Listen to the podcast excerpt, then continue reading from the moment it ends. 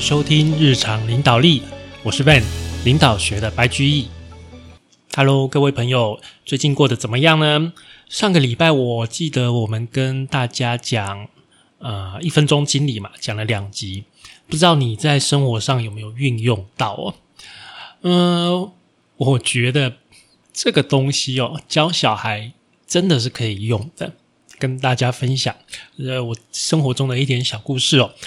呃，上礼拜我就跟我的孩子要出去玩，然后啊，我那个小儿子不知道在干什么，他就一直在那边哭闹。早上其实要出去玩，廉价很容易塞车嘛，对不对？我所以我就跟他们讲说，要快点出发啦，我们要出去玩啊，要开高速公路。要是太晚出去的话，就会塞车啊。可是我小儿子呢，一开始就在那边慢慢的拖，哈，慢慢的磨，哈。我爸都说，因为他是处女座的问题一大堆，但是我觉得不知道啦，星座有时候很难说。然后他就说：“啊，我要找恐龙的袜子，没有恐龙的袜子，我不要穿，我我就不要出门了。”我就跟他讲说：“我现在找不到恐龙的袜子，那你不要穿袜子，你就直接穿鞋子也没关系啊，我们走吧。”他就不要，他就在那边哭。啊！最后我爬到楼上，啊，终于找到他妈妈，就是刚洗好的，然后刚晒干的有恐龙的袜子，拿给他，他才心甘情愿的上车。这样子，你以为这样就结束了吗？并没有哈，他就拿着他的铅笔盒，里面装了很多色铅笔，他坚持要带很多颜色的色铅笔出去。然后啊，在走楼梯的时候，他把那个色铅笔不小心。哦，那个铅笔盒掉到地上，色铅笔全部都啊洒出来，都跑到地上，还蛮多只，好几十只。然后我就要去帮他捡，我想说赶快捡起来收起来，我们要出发了，不然太晚的话啊，高速公路都会塞车。这个时候他又说我要自己收，他每一支笔一定要自己捡起来，别人不可以帮他捡。哦，真的是很火大，所以在车上我就骂他。我就真的骂他，我说：“哎，你这样子，小儿子，你这样真的很不乖。我们要赶快出门，我都跟你讲会塞车，然后后面真的塞到，因为一定会塞的嘛。你看你这样子拖拖拉拉，爸爸真的很生气哦。你这样子我很不高兴。然后啊，骂完之后，我突然想起来，哎，我们上礼拜不是有讲什么一分钟斥责，斥责完要怎么样？要。记得怎么样安慰他、鼓励他。所以我在骂完之后，我就跟你跟他跟他讲说：“爸爸生气的是你的行为，但是你这个人还是很好，爸爸还是很爱你，爸爸跟妈妈还是都非常爱你，你不要担心哦。我们不会因为你做的这件事情就不爱你，但是我不喜欢的是你这个行为，让我很不开心，我也会不开心。哦，这样你知道吗？”你以后不要再做这种行为了，我会不开心，但是我还是仍然会很爱你。诶，讲完之后他就没事了，因为以前啊，平常我在骂他，只是骂完之后，他就会很生气，一直哭，一直哭，一直哭，你知道吗？结果啊，我就照着我上个礼拜讲的那个一分钟经理一分钟斥责的那个方法，在骂完之后跟他补说：“哎，你还是很重要的，我们还是很爱你。”诶，我儿子就没事了。他就很开心的，就陪他哥哥就继续讲了讲讲讲他们的话，他就觉得说，哎，爸爸还是爱我的，他没事了，他就记得这件事。所以我真的觉得，哎，这个一分钟经理的一分钟斥责真的非常棒，在生活中也可以使用哦。这个跟大家分享。好，那今天呢，嗯，今天要跟大家讲这个招人的一个小故事哦，是这样子的，在我们的公司啊。啊，我下面有一个部门，有一位资深的女同仁，她要准备去生小孩了哦。那生小孩就要请产假嘛，啊，那产假预计是就是好几个月，对不对？好几个月到半年、一年都有可能的哈。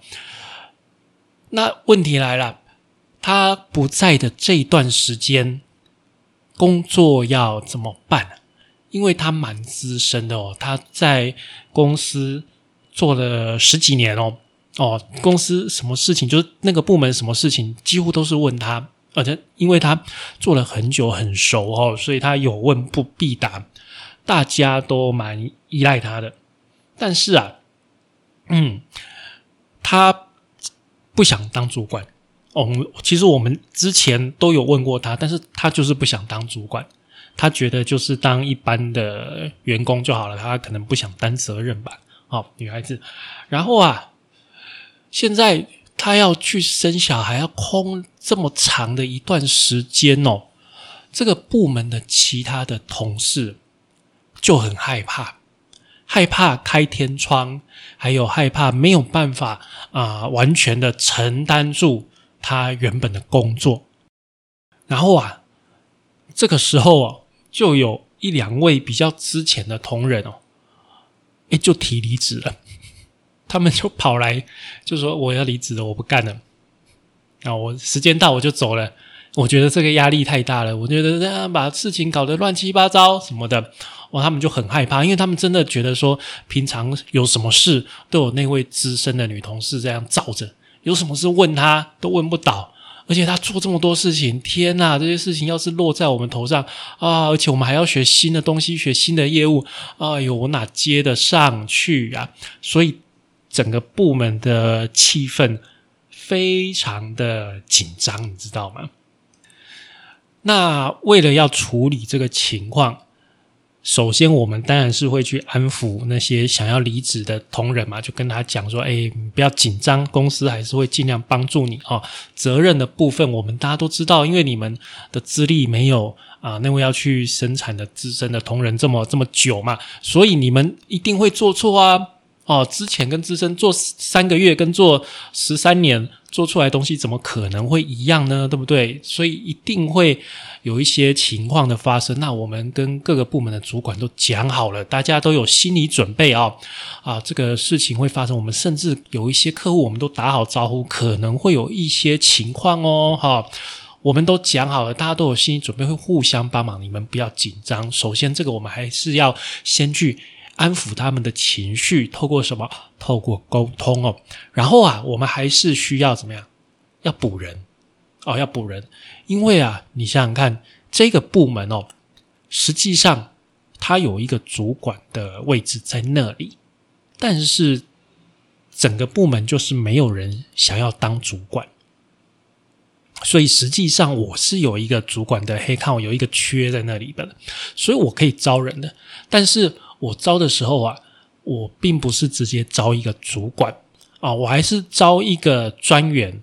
但是我们的就是说，我们的打算是这样：我们打算看这个人进来，假如他的业务承接很顺利，那他本身的一个领导能力，他本身的逻辑性也 OK 的话，那我们就会把他升起来当主管。那升起来当主管，虽然责任变重了，但是你的权力也变大了，你的薪水也增加了，所以就是我想这个都是相对的吧。好，但是啊，我们在面试啊面试这个专员的 candidate 的时候啊，发现哦，大部分的，就是我们遇到很多的人啊，呃，应该讲在履历的部分，我们看就有感觉，就是。这个人没有什么野心，不想承担什么很大的责任，他只想啊平静的过日子，安稳的过日子，不想有什么挑战呢，就想说这样顺顺的过。可能遇到稍微大一点的压力，他可能就会跑掉了。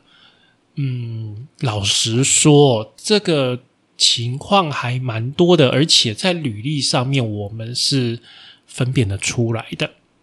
那怎么样分辨呢？首先。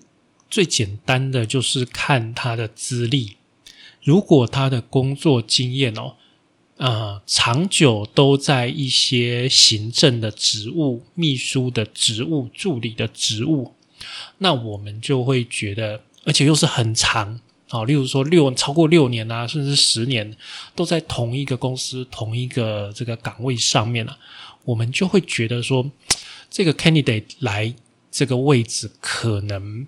没有办法去接受这个挑战。好，反正我们在看了好几份履历之后，终于看到有一份还不错的，好，我们就找他来面试哦。啊，这位王小姐，她不仅拥有相关产业的相关的经验，而且她讲话蛮得体的。怎么样得体呢？啊，我跟各位分享一下，因为我们是在面试一个，虽然说是专员，但是我们是把它当做未来的呃一个主管在面试。所以第一个，就像我之前在面试那一集跟大家讲，第一个我们还是会看他的专业的能力的部分，这个部分我们还是会注重，就是说他在相关的职务待的时间至少要三年。好，那这个部分我们会去问他工作的情况是怎么样，去确认他真的是在这一份专业上面有相当程度的一个熟悉度哦，也知道。啊，他在工作里面遇到过什么困难？好，我们会去问他遇到过什么困难，然后他怎么样去解决。其实他怎么样去解决并不是重点。我们问这个问题，只有要看的哦。第一个就是说，他实际上是不是做这个工作的？然后啊，第二个就是他把这个问题怎么样的去拆解，他是怎么样的想法？也就是说，我们会从这些地方。去看一个人的逻辑，那还有一件事情很重要的，就是因为我们是制造业，所以我一定会问说，你前一家公司它的制程是什么？他在做什么东西？他怎么做？哦，你只要是在制造业，你就应该要对你公司的制程有一定的了解，你应你。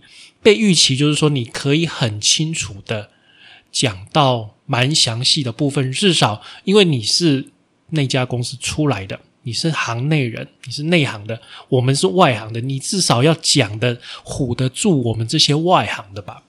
哦，因为我毕竟我跟你即使是同一个产业，你你在你们公司待，你应该讲你们自己的东西，你要很熟哦。所以我们会遇到有一些人，他讲自己公司的制成。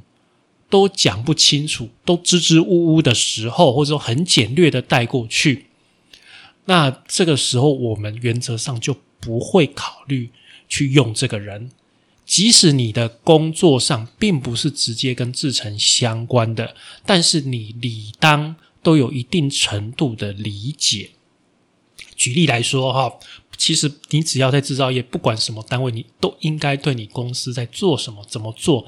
要有一定程度的了解，因为你的业务上面配合上面一定会需要去了解说其他部门的一些特殊的需要，哦，特殊的需要，所以你本来就一定在一个公司里面做到啊，我相信做到超过一年两一年两年，一定会对自己的嗯产品或者说整个制成整个工艺。会有一个比外面的人更深入的了解，我认为，呃，这个要求并不是很过分哦，所以我觉得这个部分也是蛮重要的。那当然啊，就是你从前一家想要离职或是已经离职的那个原因，你也要交代。但是这个部分，我们觉得只要听起来合理就可以了。哦，只要听起来合理，然后你有交代，我觉得这样就 OK 了。我们不会特别去追这个东西，也不想了解的很深入哈。好，那我觉得王小姐，好，我和另外一位主管都觉得这个王小姐在呃应答这些题目上面都蛮得体的哦。那也感觉他的个性跟我们公司啊，应该会是蛮适合的。呃，就是说。他其实一开始在面试在讲话的时候讲的有点急，哦，有一点紧张，讲的有点急。但是慢慢的、慢慢的，我们就觉得，哎，不错啊，这个人讲的话什么都 OK。而且后来他还跟我们另外一位主管约说来我们公司，想要多了解我们公司的情况，多了解我们公司的制程，我觉得也很好。所以我跟另外一位主管就讨论之后，就说：“哦，我们一定要录取这个人，我们觉得这个人相当不错，甚至去追杀 HR，说：‘哎，你赶快，你赶快，赶快把那个 offer 给他发出去，赶快让他问他多快能来上班。’因为我们觉得这个这个王小姐真的是很不错。但是啊，过了几天呐，这个王小姐却婉拒了我们给她的 offer。哎。”那婉拒的原因哦，真正的原因其实我们并不是特别清楚哦。婉拒的原因，确切的原因我们不清楚。但是啊，HR 有给我看他们之间的通信，就是说王小姐有问一些问 HR 一些问题。那他问什么问题呢？哦，他问第一个就是我们公司的午餐啊，还有津贴有没有餐厅啊这件事情。第二个，他问说我们公司一年几个月啊，也就是说年终有没有保证啊？因为有的公司会保证你年终两个月，所以你一年保证十四个月嘛。好，那我们公司是没有保证这种东西的啦。啊，所以我在想，他是不是在关心？这个东西你知道吗？啊，那因为哦，我跟他面试的经验，包括我和另外一位主管面试跟面面试他的经验，我们都觉得这个人不错。那另外那个主管知道他不来的时候。真的很伤心，他真的也是很伤心，跑来跟我讲说：“哎，Ben，你看这个人居然没有来啊，真的是很可惜。我真的觉得他很适合我们公司这样这样。然后我们这个时间，这个节骨眼，确实也是蛮需要他这样子的一个人哦。那又还有另外一点，就是以我个人，好，以我个人，就是假如我不是这个公司的人，我凭良心讲。”我觉得这真的是一个很好的机会。他没有来的话，我真的觉得替他感到非常的遗憾。那我想了一想哦，那我就发了一封 email 给他了，因为我没有他的电话，我就没有直接打过去给他。我想了一想，我就发了这封信给他。那我在 email 里面写了什么东西呢？第一个，我跟他讲说，我们公司的业绩哦一直在成长。那业绩一直在成长哦，工作量就会一直增加，所以我们这个工作确实是很有挑战性的，没有错。好，我就直接跟他讲明了，这个工作是蛮硬的。那为什么我会这样讲明呢？我的想法是哦，各位我们在外面找工作，我们也没有什么背景。好，我们人脉也没有真的很强，真的很爽，钱又多的工作，真的会轮到我们身上吗？其实机会不大。那我们在找的工作其实也不是这样子的工作，我们在找的是说，如果我们努力的话，会有回报。一般人其实正常来讲，我们其实是希望有这样子的工作嘛，对不对？我努力，然后能够带给我成就感，带给我回报。我们是希望有这样工作，所以我跟他讲说，这个工作就是会很累。所以第一点，我是直接跟他讲，我没有要骗你，这个工作就是很累。那你说很凉的工作，很凉的工作，我不认为会给你很好的薪水啦，也不会有什么很好的机会哦。来，第二点，我跟他讲说。公司很赚钱呐，你不用去管什么午餐津贴或者是年终保证几个月这些事情，你都不用去管那小事情啊。可能这个王小姐她比较年轻，她三十出头岁，所以她会觉得说啊，这个白纸黑字哦写的这个年终保证两个月啊啊，可是她没有想到那个年终保证两个月，但是她的月薪就比较低呀，对不对？或者是说这个什么？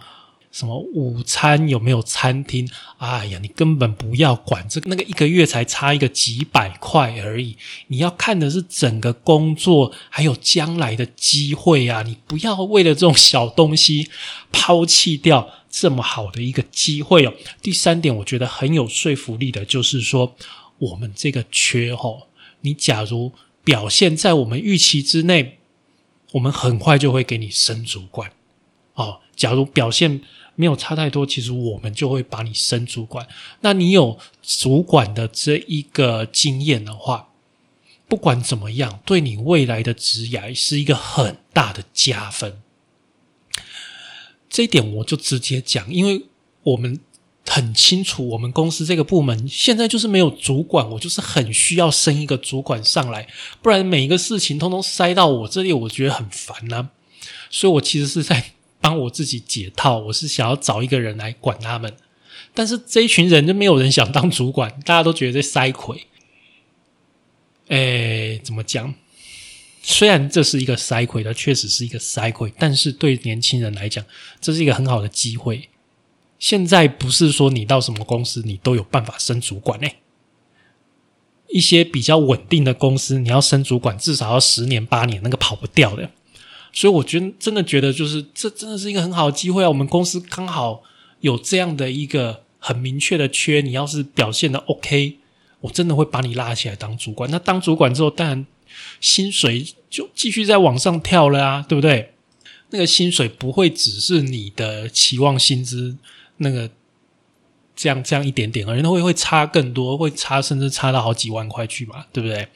所以我觉得这真的是一个很好的机会，假如他没有把握到的话，啊，这真的是太可惜了。哈，那第四点，我跟他讲说，我们的公司风格是来做事，不是去猜测老板的想法。那这一点我写的，因为我觉得哦，有些年轻人的那个热血，就是被。那个公司大老板公司的风气啦，大家整天在那边猜说啊，这个老板会怎么想？这个老板会怎么想？会被这样子抹灭掉。但这边不是要表达说老板不好了，老板的想法不重要哦。老板他能当到老板，自然有他的原因。只是啊，你把全部的时间，大部分的时间都花在在猜老板会怎么想，这样做老板会不会生气？这样做老板会不会开心？这不是很无聊吗？我们工作是为了我们自己开心，那不是？